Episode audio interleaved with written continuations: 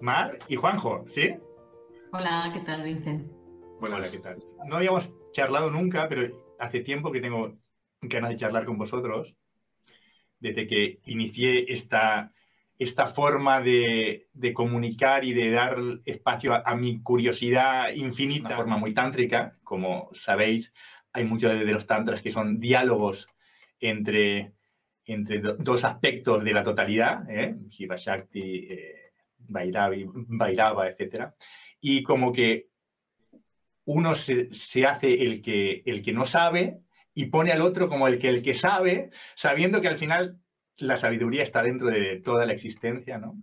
Y que al final se reencuentran en un abrazo y se reintegran en la totalidad, ¿no? Entonces, en ese juego eh, me surgía la curiosidad de, conoceros y además aprovechamos que somos, bueno, que estamos ahí en misión, compartiendo cositas, para, para en ese conocernos, compartirnos, ¿no? Entonces, bueno, eh, no sé cómo lo veis esto del diálogo y de las entrevistas y de, no sé cómo lo recibís todo esto, si queréis compartir algo. No, nosotros nos estamos lanzando ahora a, hacer alguna entrevista.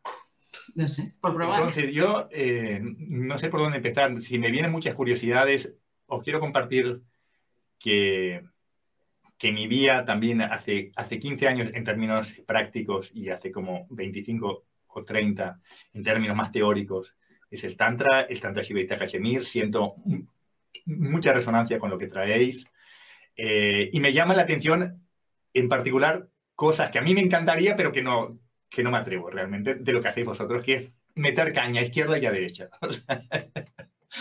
Eh, a mí siempre me viene como la pregunta, ¿no? Como que siento que el, el Tantra es un viaje de corazón, ¿no? Y a veces yo mismo no, no tengo claro cuando me sale una claridad diametral, de decir, no, yo esto ni loco, ni loco. Eh, y os veo a vosotros que repartís collejas a izquierda y a derecha con mucho humor, lo cual, lo cual sí me parece un atributo sagrado también, bueno, sagrado, digamos, cósmico.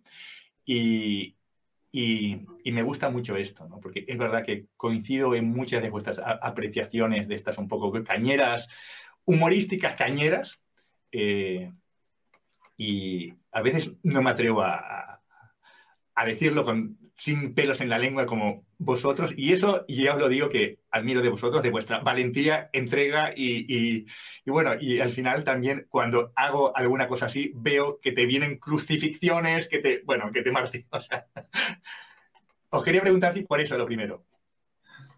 Bueno, eh, el, Siberismo de Cachemira es una es, o sea, hay, decir, hay muchas escuelas dentro del Siberismo de Cachemira, ¿no? Eh, ahí sí que hay escuelas. Eh, pues depende un poco de cómo sea el maestro y de los textos en los que se apoya y tal, pues hay algunas escuelas que son más, pues, de corazón, profundas, mistéricas, más en plan tal. Y hay otras escuelas que son más de la mano izquierda, ¿vale? O sea, hay otras escuelas que se meten... Hay escuelas también más renunciatorias de gente, bueno, pues que está ahí meditando en la consciencia. estetismo, así. Y teniendo estados... Dentro, dentro del sibaísmo, ¿eh? que, es, enorme, ¿no? Sí. Eh, en cuanto a los textos y tal, pues dentro de eso, pues hay gente, pues a lo mejor como Lax Manjo, ¿no? Lax Manjo eh, es un maestro sibaita que, que no se mete nunca con nadie. El tío tiene la sabiduría más profunda que puedes encontrar, que nosotros nos apoyamos mucho en sus textos, pero el tío está ahí, aislado, en su monasterio o en donde sea, meditando, en la conciencia indiferenciada y ahí, ¿no? Y luego, pues hay otras escuelas, más de la mano izquierda, que nos estamos más integrados en la vida y nos mola utilizar la violencia de manera consciente. Bueno, Abhinavagupta eh, también tenía, tenía para todos y era muy interesante también su discurso, ¿no? A mí me encanta, me, fascina. No, no, todo el mundo puede leer este Tantra Loca porque la única versión está en italiano, pero si quien lee italiano se lo recomiendo. Y, y él sí que, Abhinavagupta, carga contra todo lo que cree que no es conciencia. O sea, porque le molesta muchísimo que se le dé importancia a cosas que no tienen relevancia para la conciencia. Y ahora mismo es que estamos en, este mercado espiritual donde todo el mundo le está dando bombo a cosas que no tienen ninguna relevancia para la conciencia. Son mucha gente dice que son simplemente entretenimientos, ¿no? O sea, como que entretienen y te sacan del foco. Pero yo creo que son incluso perversos. Entonces, por eso le metemos tanta caña. Me encanta, me encanta ese fuego y yo os animo, os felicito. Yo creo que soy fan también de este aspecto.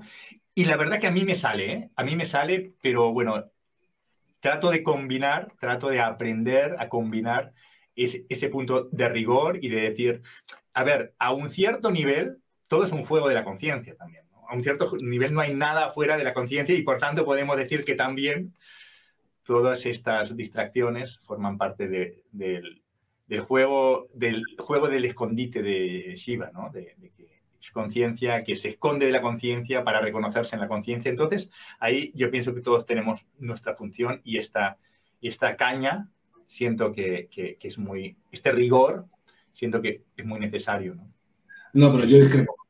A ver, dale, dale, dale caña. Yo, yo discrepo. Yo creo que eso, eso, es lo que, eso es lo que llamamos nosotros un convencionalismo triste espiritual. O sea, eso, es un convencionalismo que está across toda la industria de la espiritualidad. El no, todo vale porque todo es conciencia absoluta, entonces no sé qué. Pero eso no es así, porque la gente sufre. O sea, tú tienes que tener una cosa de, o sea, la gente sufre. La gente, si no tiene una conexión a la conciencia y no hace un trabajo real ¿vale? Real, o sea, un despertar real, que es posible, alcanzable, pero muy poquísima gente está ahí.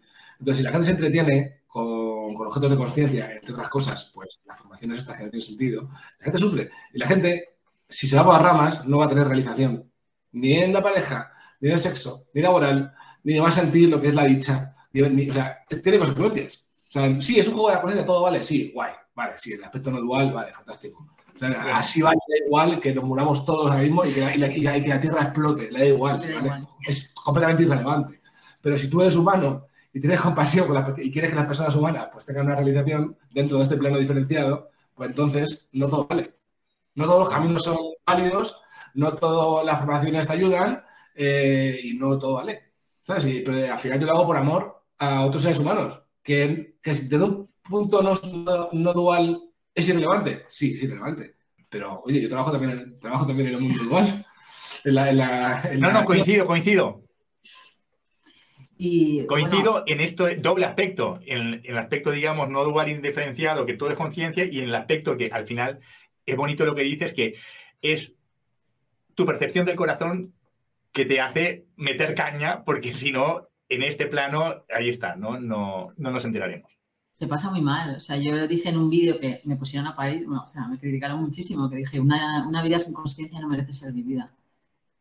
Para mí es tan claro, o sea, antes de que tuve un despertar estable, que mi vida parece gris, o sea, que mi vida parece muerta, o sea, antes de que consiguiera, que me ha costado muchísimos años, establecerme con, que, que simplemente es eso, ¿no? Establecerme en una conexión con la conciencia estable, o sea, que, me, que, que se mantenga, que no la tenga un día y otro día no o sea, mi vida anterior parece en escala de grises, se ha pasado como un soplo y ahora mismo, o sea, cada uno de mis, de, mis días parece una eternidad.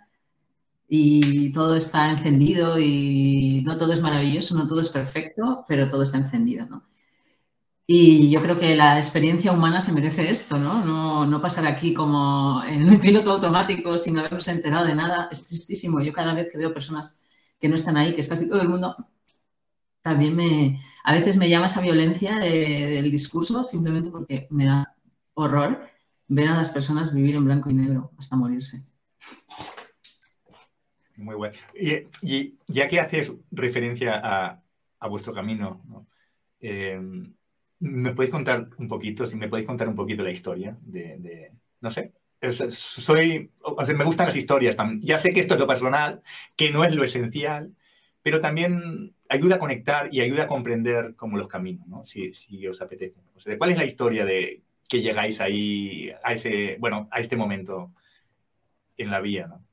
Pues venimos de lugares muy diferentes. O sea, yo busco la, o sea, busco la conciencia, busco la espiritualidad porque estaba en, en bueno, en un estado muy, muy mal. O sea, mi vida era un caos mi, infancia ha sido muy difícil y, bueno, estaba completamente acorazada, ¿no? Y maternar, de repente me, doy cuenta que estoy taladísima, que voy a hacer daño a mi, a mi criatura porque no, porque no, no soy capaz de sentir nada. y entonces ahí entra, eh, o sea, por, por, en plan, entro en pánico y digo, este hay que arreglarlo, ¿no? Entonces me encuentro una persona que, que alumna, un señor, eh, José Sánchez, eh, que era alumno de ODIE y me da una ah, iniciación. ahí, ahí, tenemos algo en común porque yo también estuve con ODIE muchos años, hace, hace 15 años. Y entonces me, me introduce y pues me da una cosmovisión súper diferente y de repente yo siento que todo puede equilibrarse a través de la conciencia y que, todo eso que yo creía que era tan problemático no lo era, ¿no? Y, pero él tenía 29 años y a los 43 es cuando, con un poco de ayuda de la medicina chamánica o mucha ayuda, he conseguido estabilizar mi estado. Hasta entonces ha sido eh, entrar en el cauce de la conciencia y, y, salirme por, una curva una y otra vez, ¿vale? Ese es mi... Entonces, eh, los es muy diferente que lo cuente él y cuando nos encontramos, ahora lo contamos.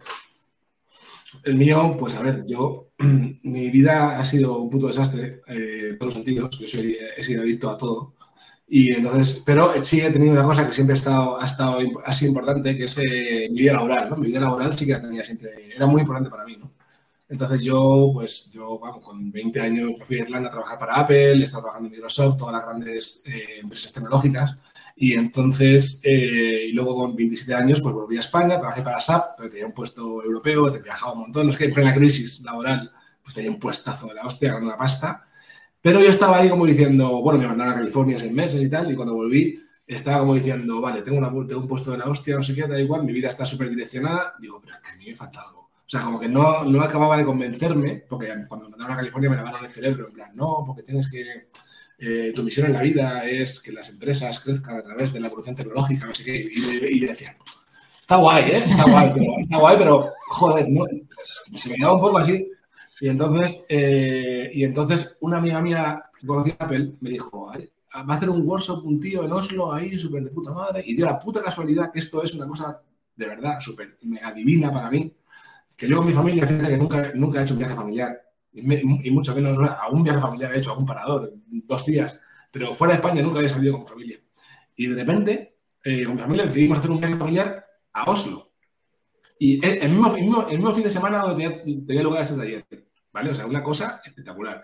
Entonces digo, joder, pues es justo cuando estoy con mi familia. Entonces fui al taller este, entonces el tío estaba compartiendo una, un despertar de una persona que se llama Sidney Banks, que luego se transformó en una especie de pseudovía espiritual que se llama Los Tres Principios.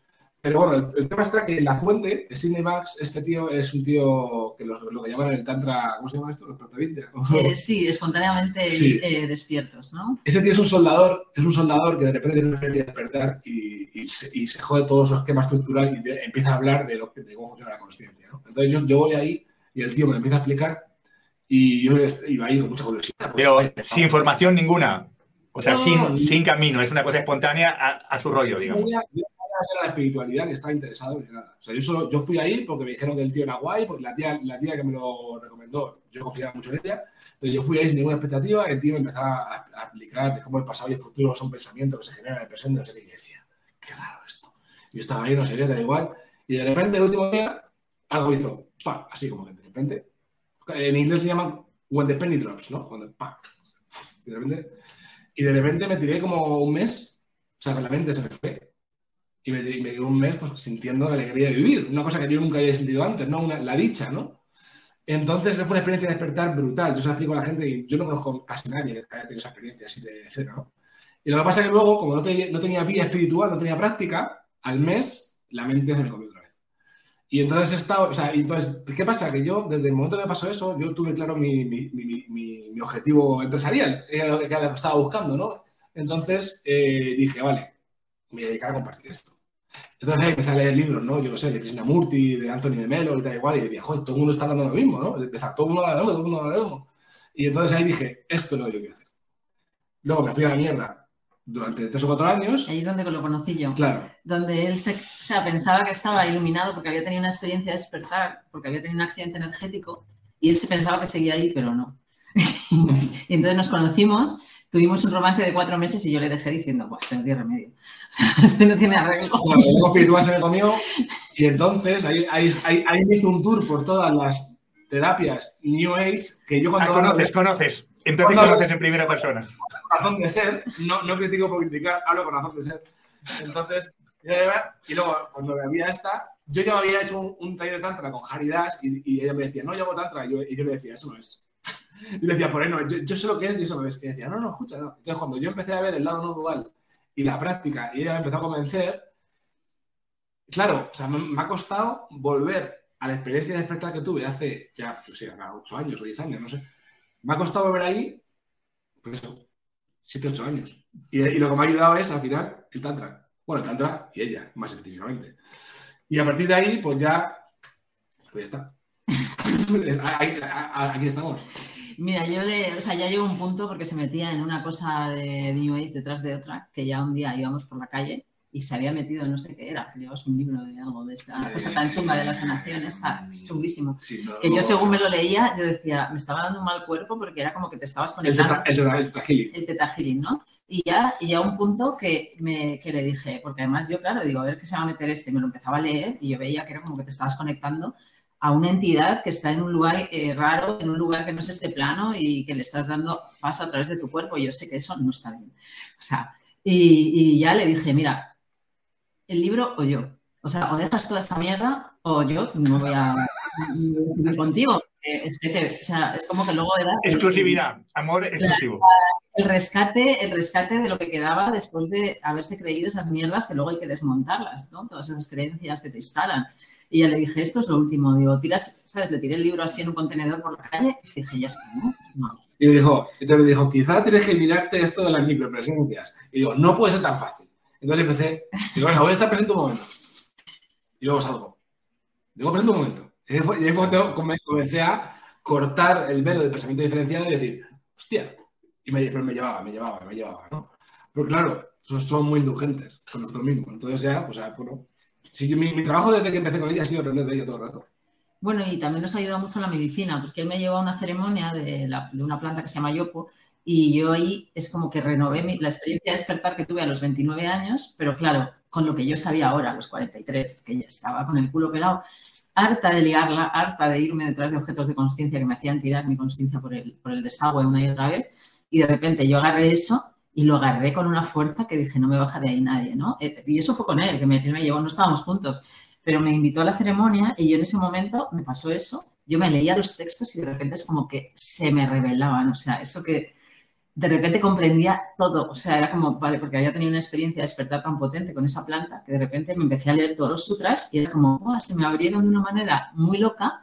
Me pasé cuatro meses llorando como una magdalena de decir, ¿cómo me he hecho esto? ¿Cómo he podido vivir así? ¿Cómo sabiéndolo desde hace tantos años, sabiendo por dónde era, he sido tan absurda, ¿sabes? Lloré tres meses sin parar y cuando salí de, los tres meses, que ya está aburrida, digo, madre mía, qué llorona soy, ¿no? Eh, cuando se me pasó esa pena, de repente todo se encendió y hasta ahora, ¿no?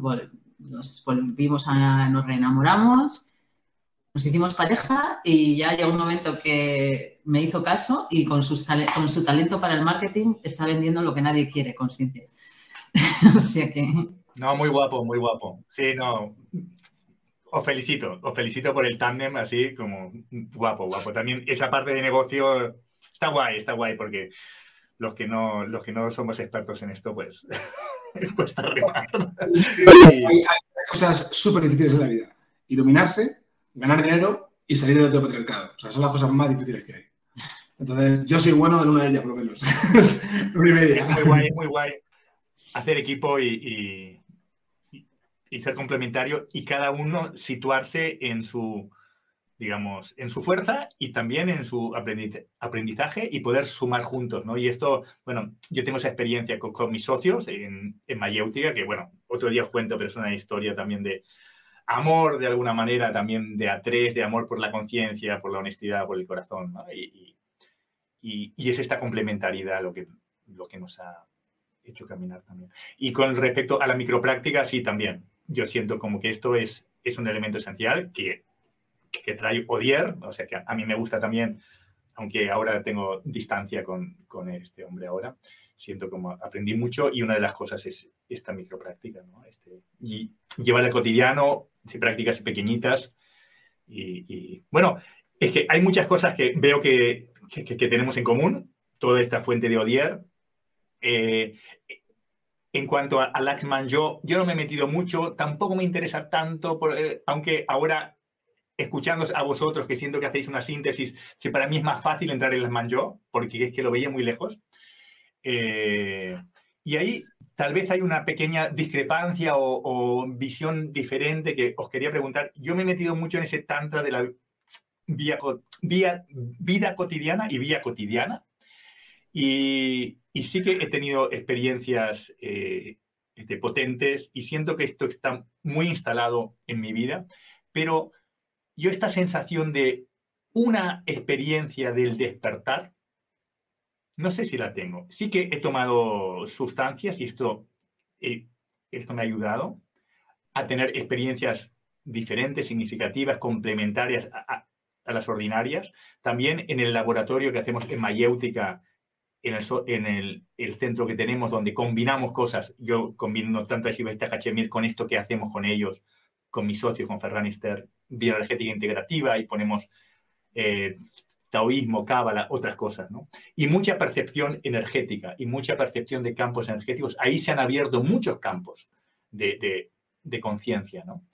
Eh, pero yo no soy consciente de una experiencia como de despertar en mayúscula que digas esto. Entonces, tal vez por vuestra experiencia o tal vez por las vías que vosotros habéis, eh, ¿realmente existe? ¿Es necesario esa experiencia de despertar? ¿Es la que realmente nutre después toda esa experiencia cotidiana del día a día? ¿O, o cómo lo vivís? Yo a veces veo también una especie de idealismo de la experiencia cumbre, que forma parte de nuestra estructura acorazada. Esto sería largo de explicároslo, pero que veo mucho.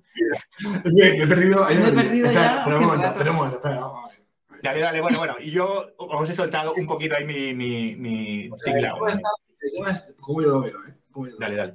Esto, al final, aquí la práctica se divide, digamos, yo lo, la práctica espiritual de conciencia hacia despertar se divide en dos cachos. Un cacho es cuando empiezas a entender cosas de más mental, y otro es cuando ya os has tenido la subida de la Kundalini y ya de, repente pues la práctica se empieza a hacer más energética, ¿vale? O sea, ya, ya empiezas a practicar menos con la mente, menos entendiendo y más con la energía, ¿vale? Y ya defines, o sea, ya empiezas a, empiezas a, identificar qué es, pues, apegarte a un objeto de consciencia, dejarte llevar por los objetos diferenciados de consciencia, mentales o físicos, y, a lo que, y qué es, digamos, el la balsa estable enraizada de lo que es la conciencia absoluta. Empiezas a degustar diferentes cosas con la práctica, con la práctica continuada, ¿vale? Que no es una micropresencia solo, la micropresencia Yo creo, yo eso creo que es una cosa para empezar, ¿no? Sí, o para los pero luego ya hay que salir de ahí, luego ya hay que tener una, o sea, hay que entrar en una práctica más de la Shakti, una práctica más de Saktopaya, de, de la vida de la Shakti, ¿no? Pero esto sería sentir la vibración que hay dentro de mi cuerpo entre nuestros cuerpos en el espacio sería esa percepción energética vibratoria. Es un sabor energético como si es comerte una... O sea, tú una vez... Pero, espera, algo oyes. Dale. Que si tú has tenido una experiencia de despertar rotunda, ¿vale? Ese sabor se te queda. Y aunque luego tardes en volver porque te pierdes, ¿vale? Y tu cuerpo se ensucia con densidades y no sé qué, da igual, ¿vale? Pero al final tienes una referencia. Y, al final, que te digo, o sea, no es que la experiencia de o sea, una experiencia de despertar cumbre te puede llevar a un brote, psicótico también, ¿sabes? Te puede, llevar a un loco, te puede o sea, no es relevante, pero la experiencia de despertar profunda con la vía espiritual adecuada sí que es importante, sí que es importante. Y yo, yo noto eso.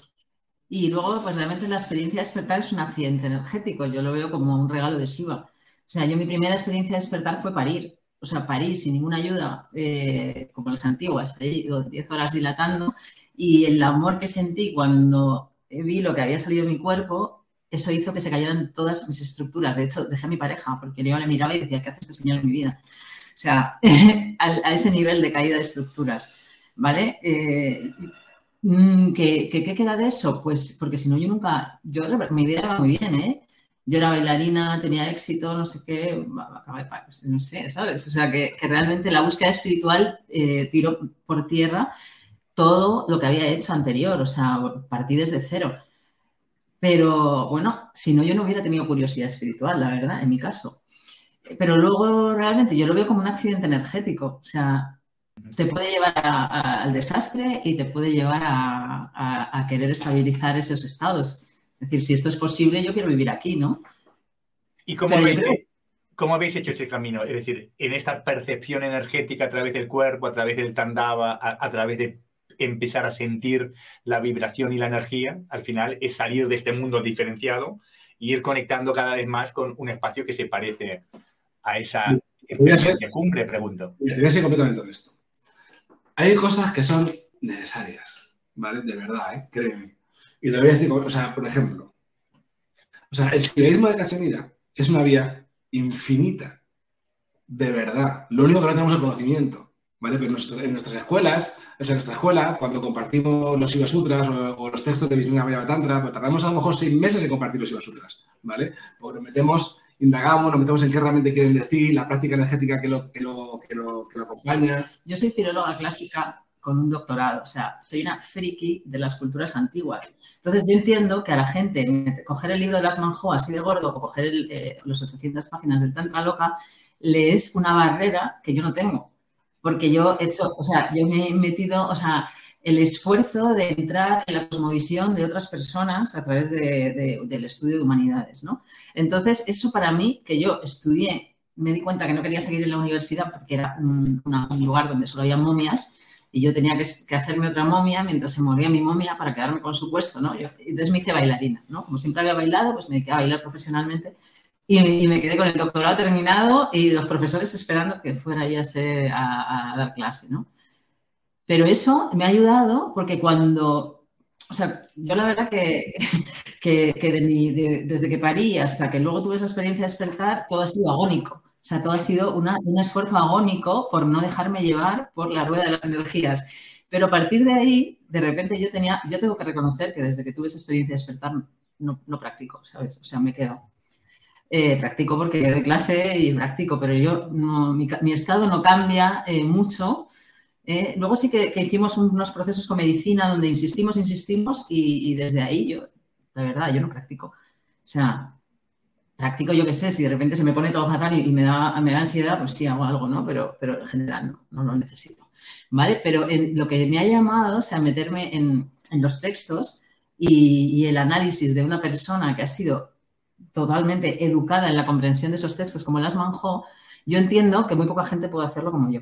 Porque tengo la pasión por la vía y tengo la capacidad de que soy una investigadora, o sea, que me puedo meter ahí y hasta aprender sánscrito, que estoy aprendiendo un poquito y tal, no sé qué, para... Eh, quiero entender no solo lo que dice, sino cómo lo dice. O sea, cómo es la frase, cómo es el atributo, ¿no? entonces, entonces, lo que voy es que eh, la gente mezcla el silogismo de Casemira con otras vías porque no lo entiende bien, porque no puede estudiarlo en profundidad.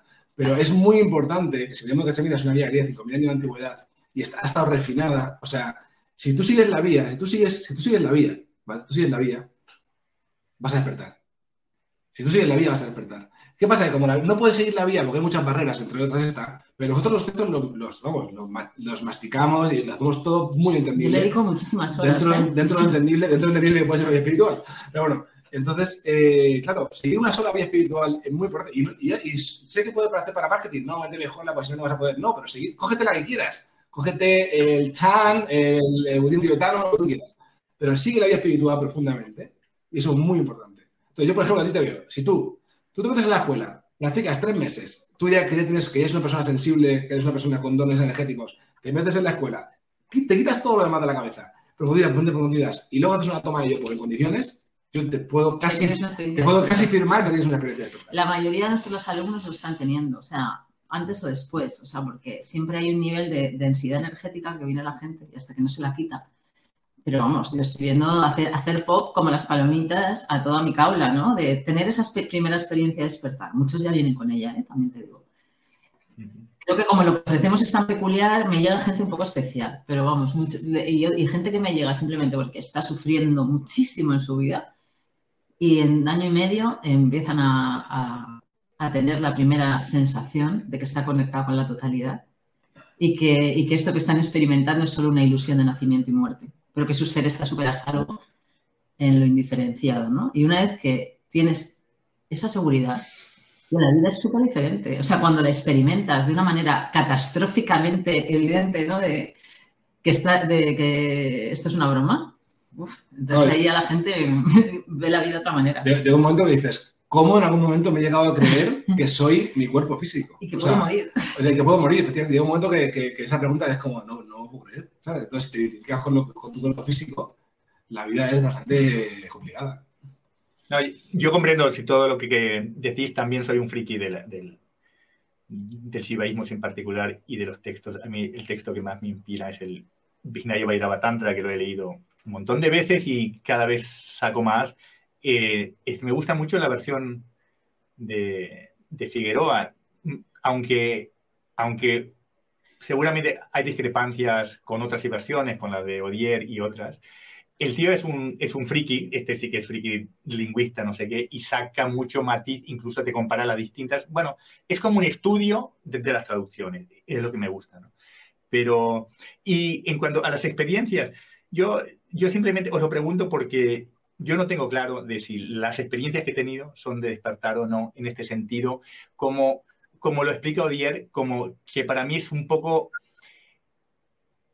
también eh, es como la iluminación, ¿no? Es, decir, es que es un estado que realmente va a cambiar la percepción. Yo, a mí me ha cambiado toda la percepción, pero no lo veo tanto como la experiencia, sino las experiencias que vas instalando en la vida cotidiana donde te hacen percibir el mundo indiferenciado. ¿no? Pero sí, por eso os preguntaba por, por las visiones diferentes. Y una de ellas es verdad que también la, tuve tomando algo, tomando guachuma en mi casa, que en 2008 eh, empecé a ver lo que estaba experimentando ya con Odier y con otras cosas de la energía. O sea, vi la energía y eso me sirvió para que mi mente aceptara, comprendiera que lo que estaba viviendo de la percepción energética era real luego también, luego también hay muchos estados, hay muchos diferentes estados místicos, ¿no? Entonces, lo bueno de leer los textos es que, por ejemplo, el estado de Turia, el estado no sé qué, o sea, son, eh, estados que te, explica, que te explican los estados de los textos y tú al entenderlo primero conceptualmente, luego si, te, si tienes alguna toma de medicina o lo que sea y entras ahí, ya lo ves y dices, hostia, esto es el estado de Turia. O sea, porque, porque es un estado que se describe y está descrito y se ve, ¿no? También hay muchos estados, hay muchos estados energéticos que se van alcanzando, ¿no? En el proceso. Y a mí, me, a mí ya me extraña que tú no hayas tenido una experiencia de despertar, seguramente sí. Lo que pasa es que yo creo que casi todo el mundo la ha tenido, ¿no? Incluso simplemente yendo a la naturaleza o escuchando tu grupo preferido ahí, tocando en directo, eh, de repente te fundes en esa experiencia, ¿no? Sí. Eh, sí. Es raro que nadie, me extraña que nadie... ¿Sabes lo que pasa? ¿Sabes lo que pasa? Que yo pienso que uno de los elementos que más separan es vivir mentalmente y vivir mentalmente se genera el acorazamiento. Yo comprendo esto, ¿no? comprendo desde, desde Rage, pero en realidad yo pienso desde una actualización, eh, una toma de conciencia hoy del Tantra, que este estado de separación que describe el Tantra para mí es vivir desde la mente. Y uno de los elementos que veo más mental a veces en los mundos espirituales es la idealización del despertar la idealización de la iluminación. Y esto genera una búsqueda que no está aquí, que no está en lo que somos, sino está en un futuro, está... ¿sí? Y esto es por eso mi cuestionamiento y mi pregunta también, así un poco para, para que no solo estemos de acuerdo que esto es una fase bonita de un encuentro, decir, hostia, esto eh, eh, estamos de acuerdo. Y, y, y, y en qué tal vez no lo vemos igual, que me parece enriquecer no para tener la razón, sino para enriquecernos con visiones diferentes. Yo creo que el tema, o sea, el tema del despertar se mentaliza y todo lo demás. no creo que especialmente el tema del despertar, o sea, no creo que sea especialmente problemático. Todo se mentaliza. O sea, todo, yo flipas, o sea, yo la gente que me viene, la, las cantidad de fijaciones mentales que se ha hecho eh, después de dos o tres años en el panorama, o sea, paseando por el mercado espiritual todo fijaciones mentales. O sea, una parece. Yo no sé si, te o sea, si es bueno o malo. Yo creo que la gente está peor. La que, la que está en el mercado espiritual está peor que la gente que simplemente tiene sus fijaciones mentales mainstream. Porque solo tiene que destruir esas, ¿no? El resto tiene que destruir todo lo que se ha contado espiritualmente. Uf, y eso. y duele, ¿eh? Y se gasta dinero encima. Pero hay, pero hay una fina línea, ¿eh? Porque porque, a ver, esto, esto, esto es complicado, sí, porque claro, todo el mundo mentaliza al despertar y tiene una, idea de la persona iluminada que no es, porque la persona iluminada no se nota que está iluminada, es un estado interno introspectivo que además no comparte porque sabe que es inútil, ¿no? Nadie entiende, o sea, es, decir, es un estado interno introspectivo, ¿sabes? Que pasa desapercibido y tú estás ahí, ¿no? Pero la movida está que hay que tener cuidado porque también se puede entrar en esto de despertar es una cosa mental que todo el mundo busca, pues entonces yo me quedo con mi práctica no sé qué y no, y no, y no entro ahí. No, porque hay que ser ambicioso. Y hay que ser. hay que,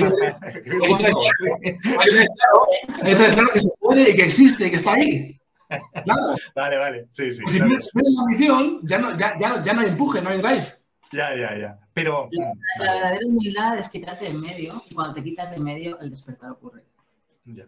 Entonces, yo creo que hay veces que también hay mucha, como una pátina de humildad entre la gente. Y yo, yo lo digo abiertamente, yo esta vía apunta al despertar y estamos aquí para alcanzar el despertar. ¿Sabes? Que no es una cosa que es como pop, te explota la palomita y te quedas ahí. No, la experiencia de despertar es el, es el principio. ¿Sabes? Es el principio. Luego tienes que practicar duramente para quedarte ahí. O sea, ya ves, yo desde los 29 a los 43, imagínate si he practicado duramente hasta quedarme ahí. Pero yo yo quería quedarme ahí, ¿eh? Y cada vez que la liaba, o sea, me tiraba al suelo y decir, sí, gilipollas, otra vez, no sé qué. Siempre he pensado que era posible, ¿no? Eh, pero claro, yo creo que, hay que también explicar bien qué es el despertar. Porque la gente se cree que son cosas muy, muy románticas, ¿no? Igual que cuando te dice, hazlo desde el corazón, siéntelo desde el corazón. Y es una romantización espiritual, ¿no? No se da cuenta que eso es céntrate en tu centro corazón, en el centro de tu canal central, duramente, quédate ahí, pase lo que pase, no te vayas con, las energías, ¿no? Quédate en tu centro corazón, ¿no? Y entonces todas tus decisiones vienen de otro sitio, ¿no? Pero la gente te dice, ay, es que así lo siento porque viene desde mi corazón y hacen unas gilipolleces que dan vergüenza, ¿sabes? Entonces, que todo, eh, todo se romantiza y todo se prostituye porque nadie quiere sufrir, o sea, no te, no te quiero decir no sufrir, ¿no? Pero que nadie quiere dar el callo practicando una y otra vez, eh, porque la gente quiere una varita mágica, quiere que todo sea fácil. Es complicado, es muy complicado, requiere mucha disciplina, mucha constancia, requiere matar partes de ti que te dan placer, eh, o sea, requiere, requiere una destrucción muy complicada. Entonces, entonces, eso lo haces o por amor, como en mi caso, o por pasión, por despertar, que un poco también, por lo tanto, o sea, yo, no hubiera yo, yo, lo hice porque mi vida era invivible desde la inconsciencia. O sea, yo eh, me hubiera muerto, ¿sabes? De, mi vida era un foco de. O sea, yo he tenido que hacer cosas muy radicales para mantenerme aquí. Cosas muy radicales, totalmente eh, repudiadas por la sociedad. No me habla nadie de mi familia. Bueno, he tenido que He tenido... que hemos tenido que pagar a veces, sí. A mí me ha pasado. Mucha gente quiere despertar, pero poca quiere pagar el precio. A mí eso es algo que me enseñó mi maestro, Pepe, em, que es maravilloso, y me dijo, Mar, no puedes querer algo y no querer pagar el precio. Mm. Y el precio de despertar es todo lo que eres. Todo, o sea, córtate la vena, deságrate, lo que sea. Prefiero estar muerta antes de estar inconsciente. Te lo juro, o sea, prefiero morir. Porque mi vida no era sostenible. O sea, hay gente que, que su modo paso, su vida es bastante sostenible, la mía no lo era. La mía no era sostenible. Y conozco mucha gente que le pasa como a mí, que ha sufrido tanta violencia que sin conciencia su vida no es sostenible. Iba a ser sufrimiento tras sufrimiento. Él, no es el caso, ¿no? Porque él ha venido, él ha venido más protegido, ¿no? Pero yo vine de una manera que, o sea, no tenía otra opción, ¿eh? Yo creo que si no, de hecho he tenido enfermedades graves que han estado a punto de llevarme para el otro lado. Eh, una preguntita más. Eh, tengo, a, los, a que digo, es la La última, la última. porque igual me gustaría que, tuviera un. O sea, que no fuera muy largo porque después se me complica técnicamente. Em, ¿Qué traen eh, Mar, Juanjo, las escuelas Ibaita? ¿Qué, ¿Qué descubrimiento? Aunque está claro que esto no, no es nuevo, porque es una vía que estamos digamos, desenterrando del, del, olvido, ¿no? Pero ¿qué nuevo, qué descubrimiento sentís que traéis, alguna aportación en esa síntesis de vuestra propia experiencia y de, y de, ese, de esa inspiración? ¿Qué habéis descubierto? ¿Qué, ¿Qué, cosas no nos podemos perder de Mar, Juanjo y de la Escuela Chivaita de Madrid? No hemos inventado nada. Yo soy súper fiel a la vía. Hombre, sí, hemos inventado poco. ¿eh? Hemos inventado, eh, eh, o sea, lo que a nosotros nos ha valido la medicina chamánica lo hemos integrado. O sea, yo puedo decir que soy más neochamana que neotántrica. No, yo el tantra lo aplico tal cual. Pero en cambio somos un poco neochamanes en el sentido de que hemos aplicado hacia dónde empuja, eh, hacia dónde apunta, ¿vale? El Tantra y hemos utilizado la medicina para apuntar hacia dónde apunta el Tantra. Eso sí, puedo decir que somos un poco chamanes, pero yo soy muy fiel, ¿no? Hago lo que, lo que a mí me hubiera gustado tener cuando yo empecé a practicar, ¿no? Un lugar donde hay clases constantes, donde hay eh, reuniones para practicar todas las semanas. No paramos en verano, no paramos en Navidad. Sí, sí, tú apaña esto y cierra.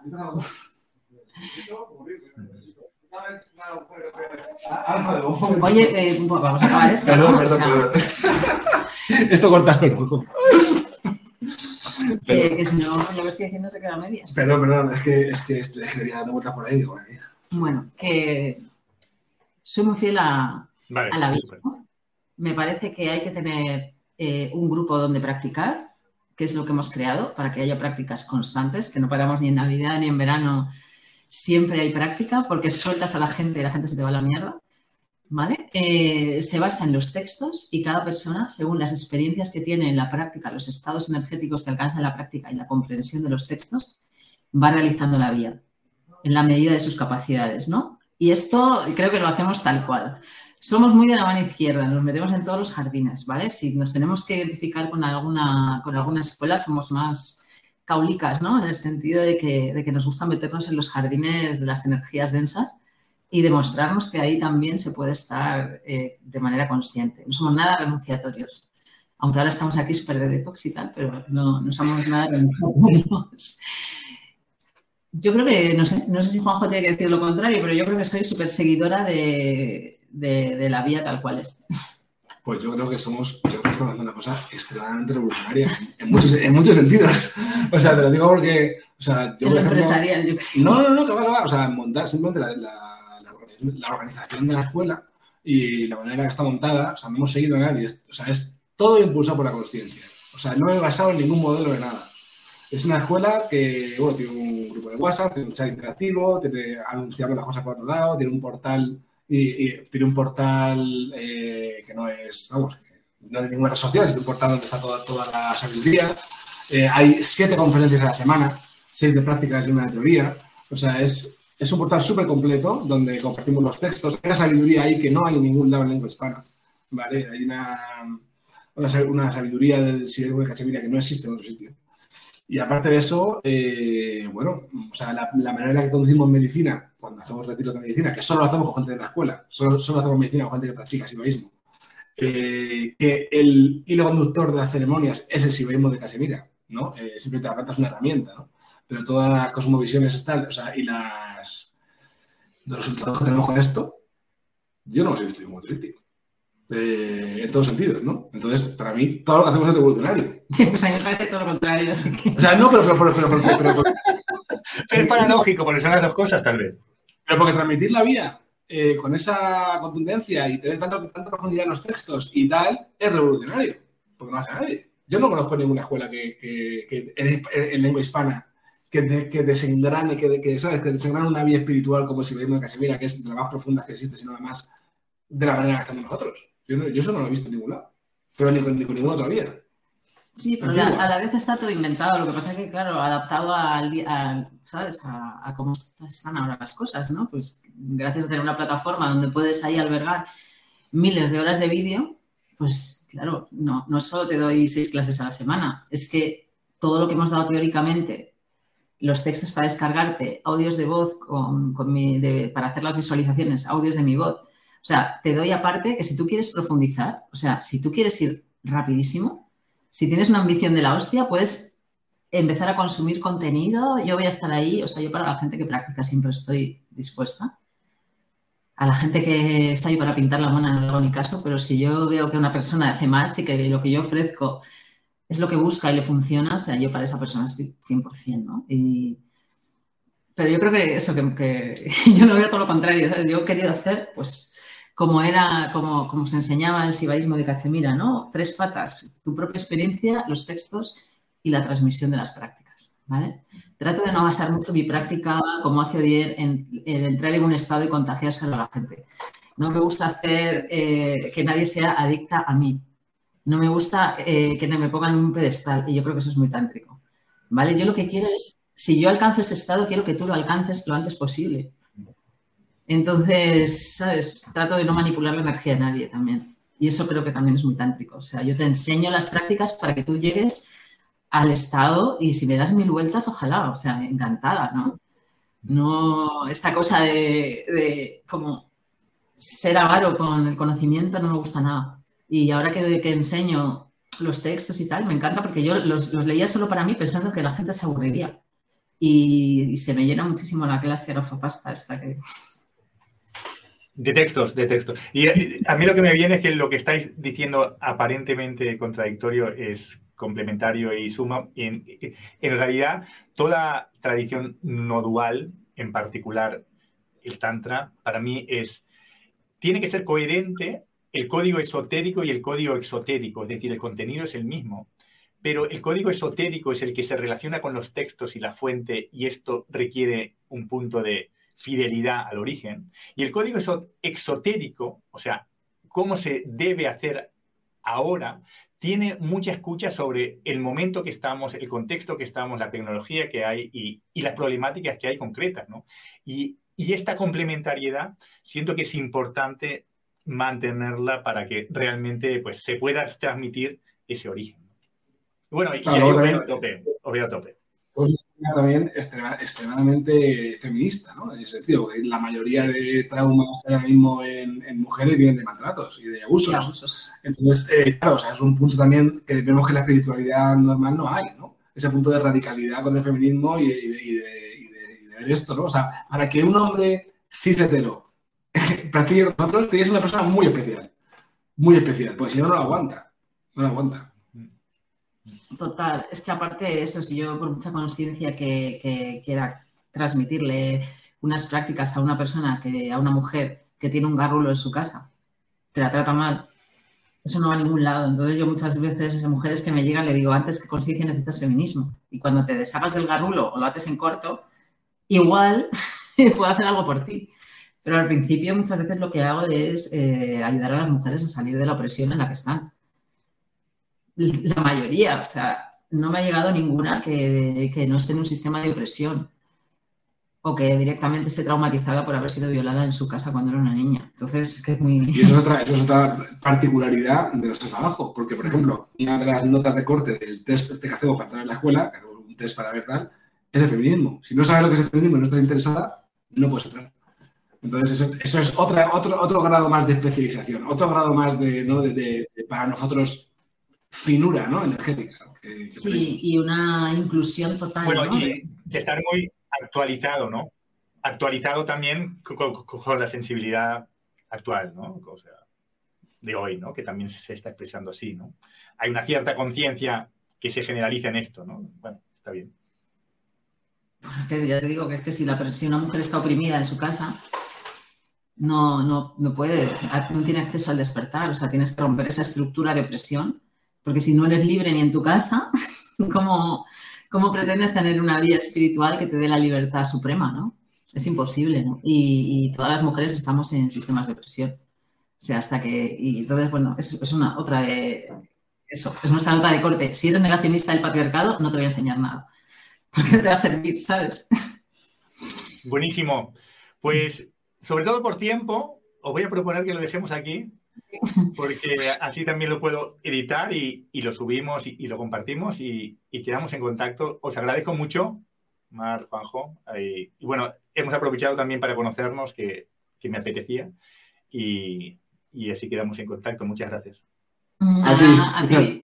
¿Quieres volver a ser salvajemente humano? ¿A sentirte profundamente vivo y con más recursos para vivir conectado contigo y con la naturaleza que habita dentro de ti?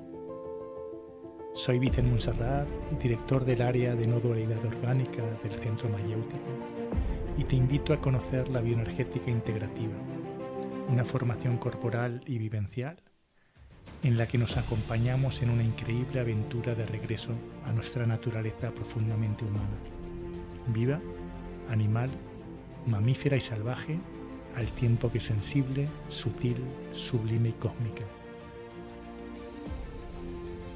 Se trata de un viaje interior, así como también de acción en la vida y la cotidianidad, para, poco a poco, ir descubriendo lo que realmente somos, ir distinguiéndolo de lo que no somos y así, con valentía, paciencia y amor, vivir cada vez más conectados con nuestra auténtica naturaleza.